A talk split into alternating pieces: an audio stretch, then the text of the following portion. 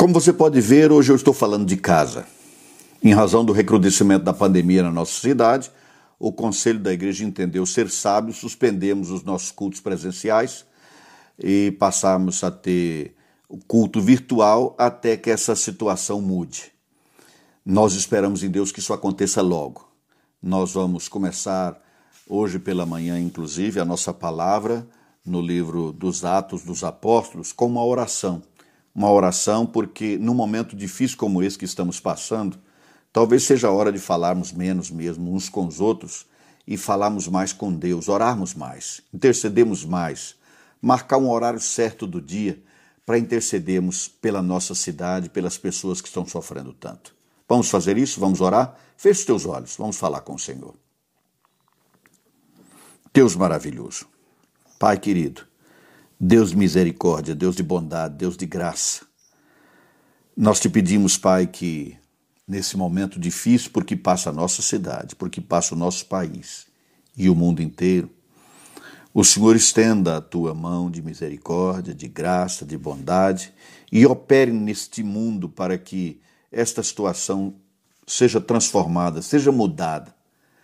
Deus, nós reconhecemos que o Senhor é sempre bondoso. Nós reconhecemos e celebramos o teu amor, a tua graça, a tua misericórdia. E nós reconhecemos com temor a tua soberania. Nós sabemos, Pai, que quando o Senhor dá a tua palavra, ninguém tem poder para fazer retroceder. E eu estou te pedindo agora, em nome de Jesus, uma intervenção, uma intervenção no mundo, uma intervenção especialmente no nosso país e na nossa cidade, que passa por esse momento tão difícil. Intervém, Senhor, é, trazendo cura, intervém impedindo a continuação da propagação desse vírus. Nós te pedimos também pelas autoridades constituídas Dá a elas nesse momento serenidade, inteligência e sabedoria da tua parte para que elas tomem as decisões acertadas. E enquanto isso não mudar, enquanto essa situação não se reverter, dá ao teu povo, Pai, a cada um dos discípulos do teu filho Jesus Cristo a sabedoria, o amor, a compreensão, para que nós saibamos o que fazer, como agir num momento como esse. Sobretudo, nós te pedimos que não haja medo, não haja medo no seio do teu povo, não haja medo no coração dos teus servos. Ao contrário, que haja ousadia, coragem para agir num momento como esse, com a devida prudência, mas com coragem, com determinação, com fé, em obediência ao Senhor. Mostra-nos, Pai, o que fazer Levanta-nos também em intercessão. Senhor, eu sei que a intercessão é uma atitude nossa, mas nós precisamos da ação poderosa do Teu Santo Espírito no coração da Tua igreja, despertando para esse momento, para que o Teu povo aprenda a interceder numa hora como essa. Nós sabemos, Pai, que o Senhor tem um propósito e que muitas lições serão aprendidas. Nós te pedimos que nenhum dos Teus servos fiquem fora fiquem lateralmente em relação a esse ensinamento do Senhor para esse momento. Senhor, nós te pedimos também que nesse momento o Senhor fale ao nosso coração por meio da tua palavra. Que ela seja um instrumento do Senhor para nos edificar. Que ela seja o momento do Senhor para nos orientar nesse momento difícil. Fala conosco e recebe a minha palavra, a minha participação nesse momento, Pai querido, recebe esta, esta minha participação como um culto sincero do meu coração ao Senhor. Eu não tenho nada melhor para te oferecer nesse momento, além da minha própria vida. E é ela que eu coloco agora no altar da tua graça, para o louvor da tua glória, em nome de Jesus. Amém, Senhor. Amém, Pai. Meus amados, na semana passada nós encerramos, praticamente paramos o nosso estudo no livro dos Atos dos Apóstolos, com o versículo 31 do capítulo 9, falando sobre a igreja. O versículo diz assim, versículo 31. A igreja, na verdade, tinha paz por toda a Judéia, Galiléia e Samaria, edificando-se e caminhando no temor do Senhor e no conforto do Espírito Santo, crescia em número. Há preciosíssimas lições aqui a serem aprendidas, não temos, entretanto, tempo para nos determos em cada uma dessas lições, mas nós podemos dizer assim rapidamente que o texto começa com o artigo definido singular, a igreja. Porque para crescer, para que o mundo creia, é preciso haver unidade. Eram muitas comunidades, várias delas, mas uma só igreja. Uma só igreja. E é assim até hoje. A unidade da igreja é uma forma de o um mundo saber que Jesus veio. Jesus disse isso na sua oração: Senhor, que eles sejam um para que o mundo creia. Daí vem o tema do Ministério Um a Um para este, este ano, que é para que o mundo creia. Nós esperamos que todos venham a crer em Jesus. Para isso, precisamos estar atentos à unidade da igreja. Para que haja unidade, é preciso haver paz.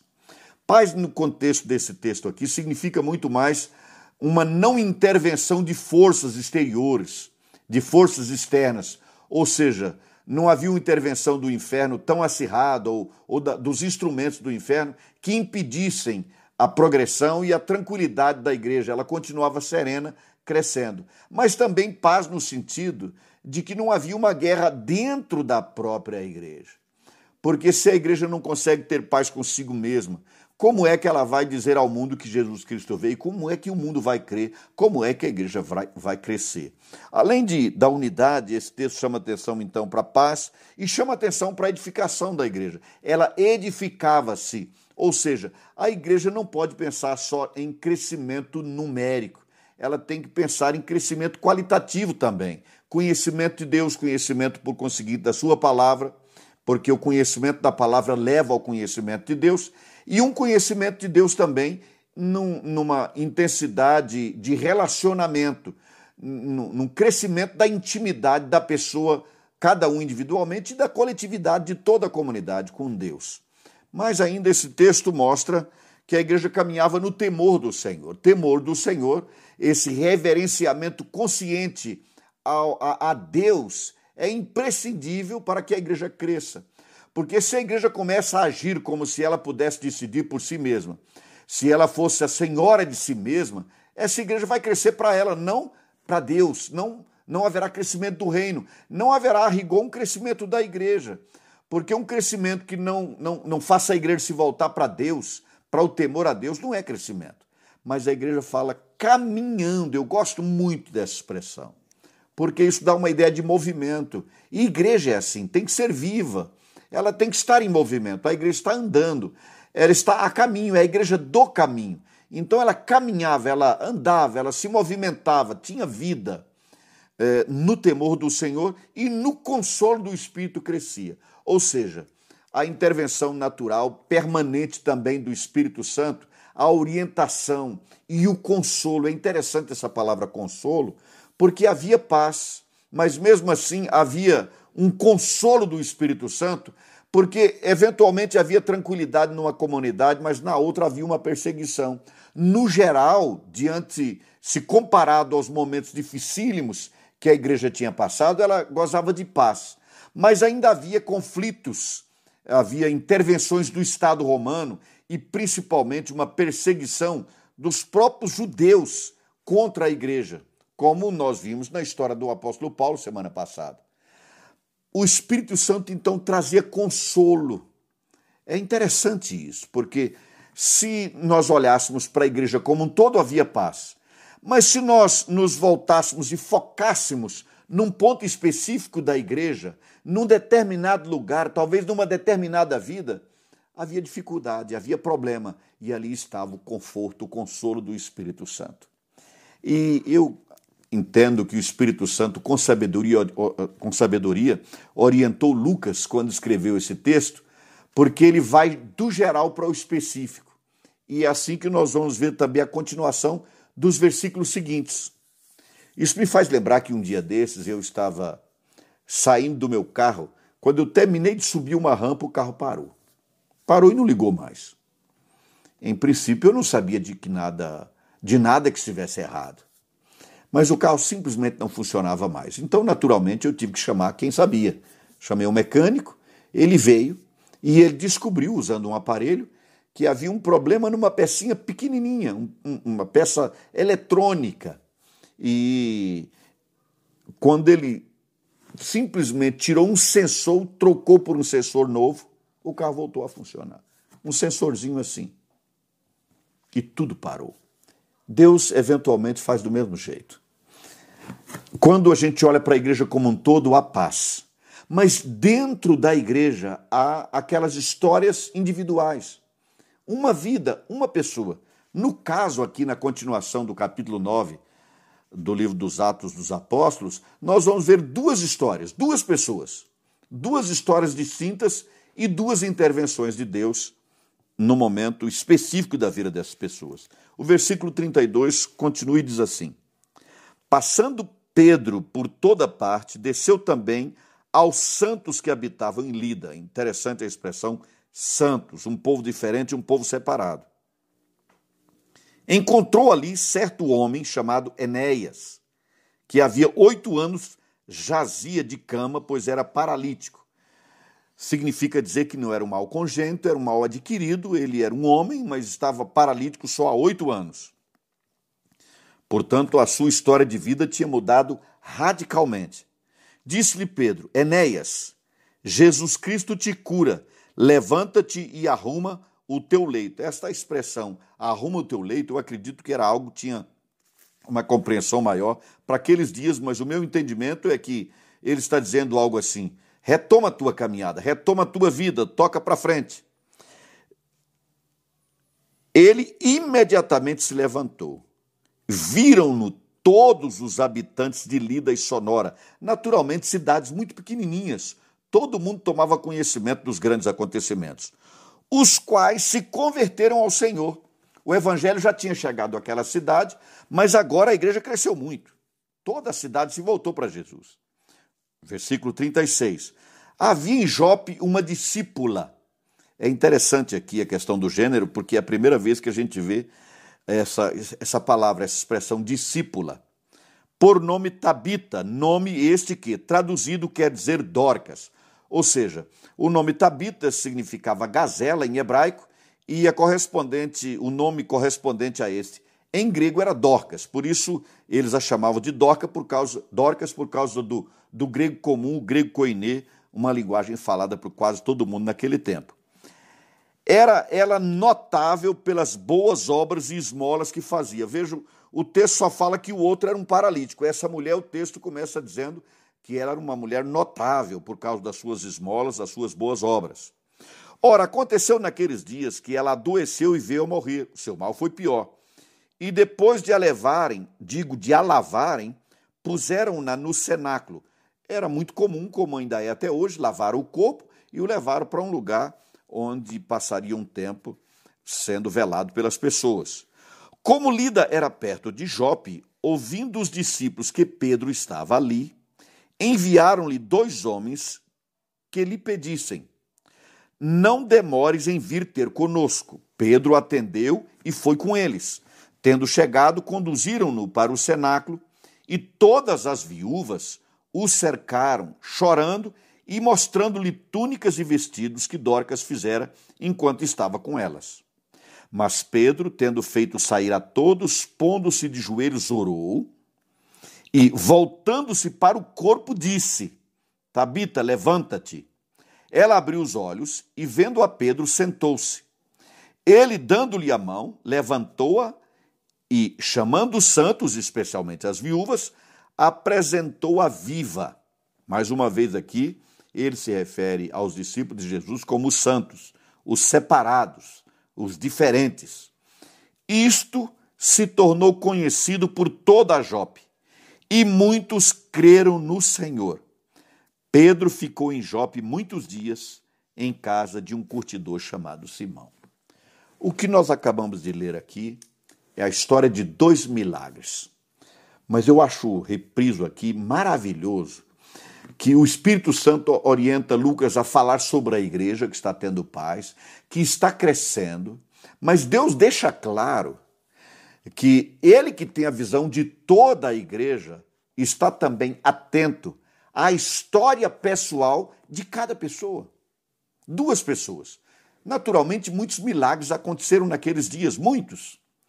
Mas Deus dá tanta importância à vida de uma pessoa quanto ao conjunto de toda a igreja, ao conjunto de toda a comunidade. Aquele meu carro estava quebrado, era um carro enorme com milhares de peças, mas uma pecinha fazia diferença e fez a diferença. Esse milagre, essa intervenção de Deus na vida de uma pessoa, deve, deve ser considerado tão importante quanto o relato do crescimento da igreja toda. Porque é assim que Deus age, é assim que Deus faz. Ele está atento ao todo, mas ele está atento também àquela pessoa que agora está lá no hospital, aquela pessoa que depois de todas as providências tomadas, infelizmente contraiu o vírus. Por exemplo, se nesse momento, por exemplo, me assiste o nosso irmão Neto, que está lá no hospital e contraiu o vírus, ou mesmo o Davi, essa criança que está enfrentando uma enfermidade, eu tenho a dizer o seguinte: assim como Deus está atento e nos leva a nos preocuparmos com o crescimento da igreja, com o avanço da igreja, Deus está atento à sua vida e nós também estamos atentos à sua, atentos à sua vida. Nós sabemos que uma vida é tão importante quanto todas as outras vidas. Mas esses dois textos aqui falam de milagre. E praticamente o texto faz voltar a Pedro. Nós que estamos falando sobre Paulo, de um momento para outro, nos voltamos de novo para a história de Pedro. Porque naquele momento, naquela circunstância, Pedro vai a uma cidade chamada Jope, lá está um homem paralítico, e Pedro dá uma ordem ao paralítico, ele diz: Levanta-te. E o homem se levanta e é curado. E ele diz: Olha, toca a tua vida. Depois, próximo dali, uma mulher também estava enferma, mas a sua enfermidade era mais grave, e ela veio a falecer.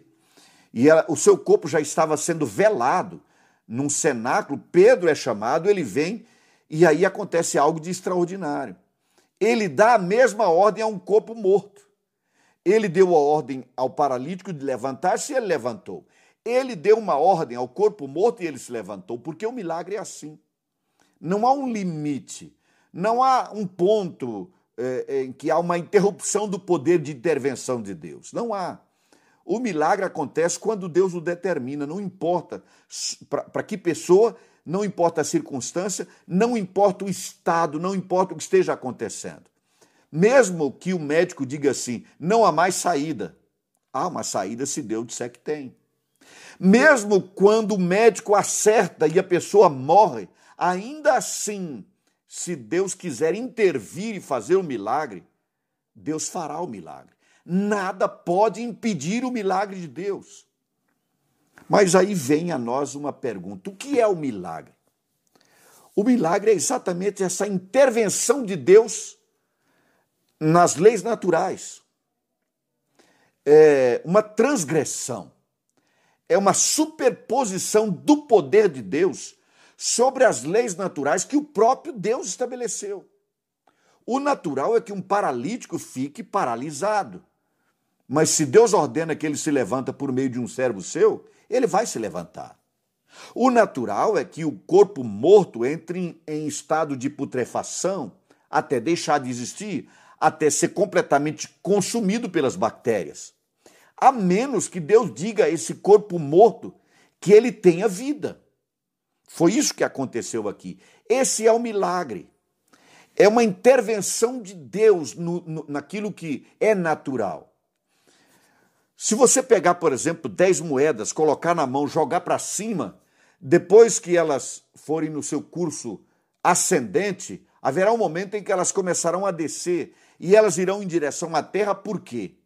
porque a lei da gravidade vai dizer que elas irão na direção da Terra. É o normal, é o natural para acontecer. Mas se você estender a mão e interromper um, o curso de uma dessas moedas, você é, é como se você tivesse transgredido as, o seu curso natural. E ela parou. Ela não vai mais agora em direção à Terra. Ela está parada na sua mão. O milagre é assim é a intervenção de Deus. Deus transgride a lei natural. É a superposição do poder de Deus na lei natural. Agora, isso nos leva a um outro questionamento. É, o milagre, essa intervenção de Deus, essa, é, essa ação de Deus contra as leis naturais, é uma excepcionalidade ou isso acontece o tempo todo? Ora, é uma excepcionalidade e não é. Porque quando nós observamos a vida como um todo, a existência humana, nós vamos dizer que não é uma excepcionalidade. A própria existência humana é um milagre, porque Deus criou o homem do nada. Deus criou a partir do nada. Deus fez tudo a partir do nada. Aliás, o homem ele criou a partir do barro, né? Mas ele criou tudo a partir do nada. Isso já é um milagre. Se você ler o Velho Testamento, você vai ver que a história do povo de Deus, a história da humanidade é recheada de intervenções de Deus, da superposição do poder de Deus nas leis naturais. Se nós observamos a própria história cristã, o evangelho é um milagre. Deus que se faz gente, Jesus que tem uma vida, exerce ministério, depois ele morre, é o decurso natural da existência humana. Mas depois de morto, ele é ressurreto. É o milagre. É o milagre. É a intervenção de Deus que faz Jesus voltar à vida. Ele ressuscitou dos mortos. O que, aliás, também aconteceu aqui com Tabita, ou Dorcas, como era chamada em grego, na, na, na linguagem grega. É, mas, ao mesmo tempo, nós diríamos que o milagre é sim uma excepcionalidade. Por quê? Porque se as leis naturais fossem quebradas de forma permanente, então não haveria mais leis naturais. E esse e talvez nós não pudéssemos existir nesse mundo. Porque Deus criou essas leis todas para reger a nossa existência aqui. Mas excepcionalmente Deus intervém. E Deus faz isso muitas vezes. Nos leva a uma outra pergunta. Eu devo acreditar no milagre hoje? Nós hoje temos a ciência. Quando esse texto foi escrito, as pessoas que tivessem dor deveriam tomar algum chá, algum, algum remédio caseiro. Hoje não, você compra um remédio na farmácia e a dor passa. Não é incomum que isso aconteça. Hoje é naturalmente, isso, isso hoje é natural, é muito comum. Nós podemos dizer que isso é até normal hoje. A ciência avançou muito mas a ciência ainda não consegue quebrar as leis da natureza. Se não houver uma intervenção, a moeda vai continuar na direção da Terra, porque a gravidade vai atraí-la para a Terra. É uma lei natural. Mas Deus continua hoje intervindo na lei natural. O poder de Deus continua sobrepondo-se às leis que o próprio Deus criou. E se foi ele que criou, ele pode quebrar e ele quebra. Algum cientista poderia dizer que isso é impossível. É impossível para você, cientista, mas não é impossível para aquele que criou as leis da natureza. Não é impossível para Deus. Deus continua operando milagres. Nós devemos crer. Eu devo crer. Ora, se você é um discípulo de Jesus, eu diria que você tem o dever de crer. Como é que alguém que experimentou na sua vida o milagre da conversão, porque naturalmente a sua alma estava seguindo na direção da morte eterna, a intervenção de Deus por meio da obra regeneradora do Espírito Santo na sua vida, colocando sobre você o sangue do Cordeiro de Deus, é que impede essa trajetória natural para a morte eterna. Isso é um milagre. Isso é um milagre. Então é preciso que nós, discípulos de Jesus, voltemos a acreditar mais na intervenção de Deus nas leis naturais.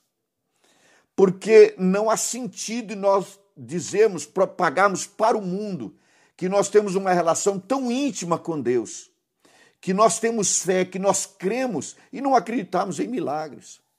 O que acontece, e não é muito incomum, é que hum, quando nós falamos de milagres, nós dizemos, nós acreditamos no milagre.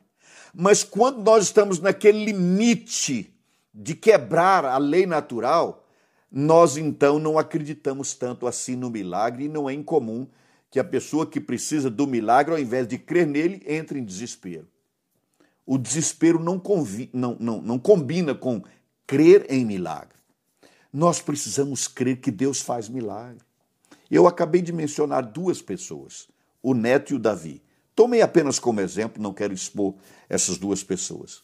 Aliás, só quem os conhece são as pessoas mais próximas.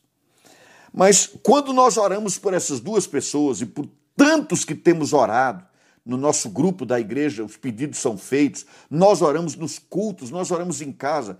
Quando isso acontece, naturalmente nós estamos crendo no milagre, esperando o milagre. Porque senão, qual seria o sentido da oração? É preciso acreditar, é preciso crer. Você que está me ouvindo agora e precisa de um milagre na sua vida, creia nesse milagre.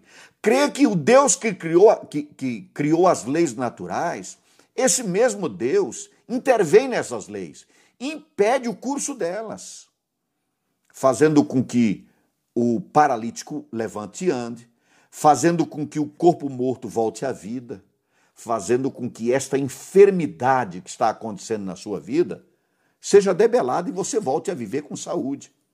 Eu sei que isso é diferente da ação de Deus, da providência de Deus em, em momentos é, contingenciais da nossa caminhada, como, por exemplo, quando você está num estacionamento e, e precisa de uma vaga e alguém sai e você entra, você diz: Deus fez um milagre e me deu uma vaga. Mas aí não há uma intervenção na lei natural. Milagre é quando o impossível torna-se possível. Aquilo que ninguém acredita mais que vai acontecer, você que acredita em Deus continua crendo e o milagre acontece. É quando todo mundo está dizendo, deixa isso para lá, é a vontade de Deus, Deus quis assim, você continua crendo e Deus opera o milagre. Isso é acreditar em milagre. E por que Deus realiza milagres? Esse texto é uma evidência disso, é uma prova disso. Pedro deu uma ordem milagres aconteceram, deu duas ordens, dois milagres aconteceram e duas cidades se converteram a Jesus, para que o mundo creia. O milagre chama atenção para Deus. Eles não passaram a acreditar em Pedro, não fizeram culto a Pedro. Vendo o milagre que Deus realizou por instrumentalidade de Pedro, eles creram em Jesus. E é para isso que Deus opera milagres. Pense em Moisés. Moisés viu a sarça ardente, só que ela, o fogo estava na sarça, mas ela não se queimava. A lei natural é que o fogo queime. Quando a lei natural foi quebrada e a sarça não se consumia, chamou a atenção de Moisés. Ele olhou para a sarça. Ninguém vai ficar é, perplexo pelo fato de uma sarça arder e deixar de existir, queimar e deixar de existir. Mas quando o fogo está nela e ela não se consome, esse é o milagre. Isso chama a nossa atenção. Deus realiza o milagre para chamar a nossa atenção para ele. Dois milagres aconteceram, duas cidades se converteram e a igreja cresceu. O mundo lá fora vai crer. O mundo vai crer por causa dos milagres que Deus continua realizando hoje. Então, em última instância, o milagre tem como objetivo aquele, primeiramente, que precisa do milagre. O homem era paralítico, deixou de ser, a sua história de vida mudou completamente. A mulher já estava morta, mas ela voltou à vida. Portanto, a sua história nesse mundo continuou. Deus tinha ainda um propósito na vida dela aqui e ela simplesmente voltou à vida. Essa intervenção de Deus atendeu primeiramente ao interesse daquelas duas pessoas, mas depois ao interesse maior da glória de Deus. Deus manifestou a sua glória e as pessoas creram em Jesus. A manifestação do poder de Deus por meio do milagre vai fazer com que as pessoas continuem crendo que o mesmo Deus que agiu nesse tempo que nós acabamos de ler aqui é o mesmo Deus que age hoje. É o Deus que faz milagre.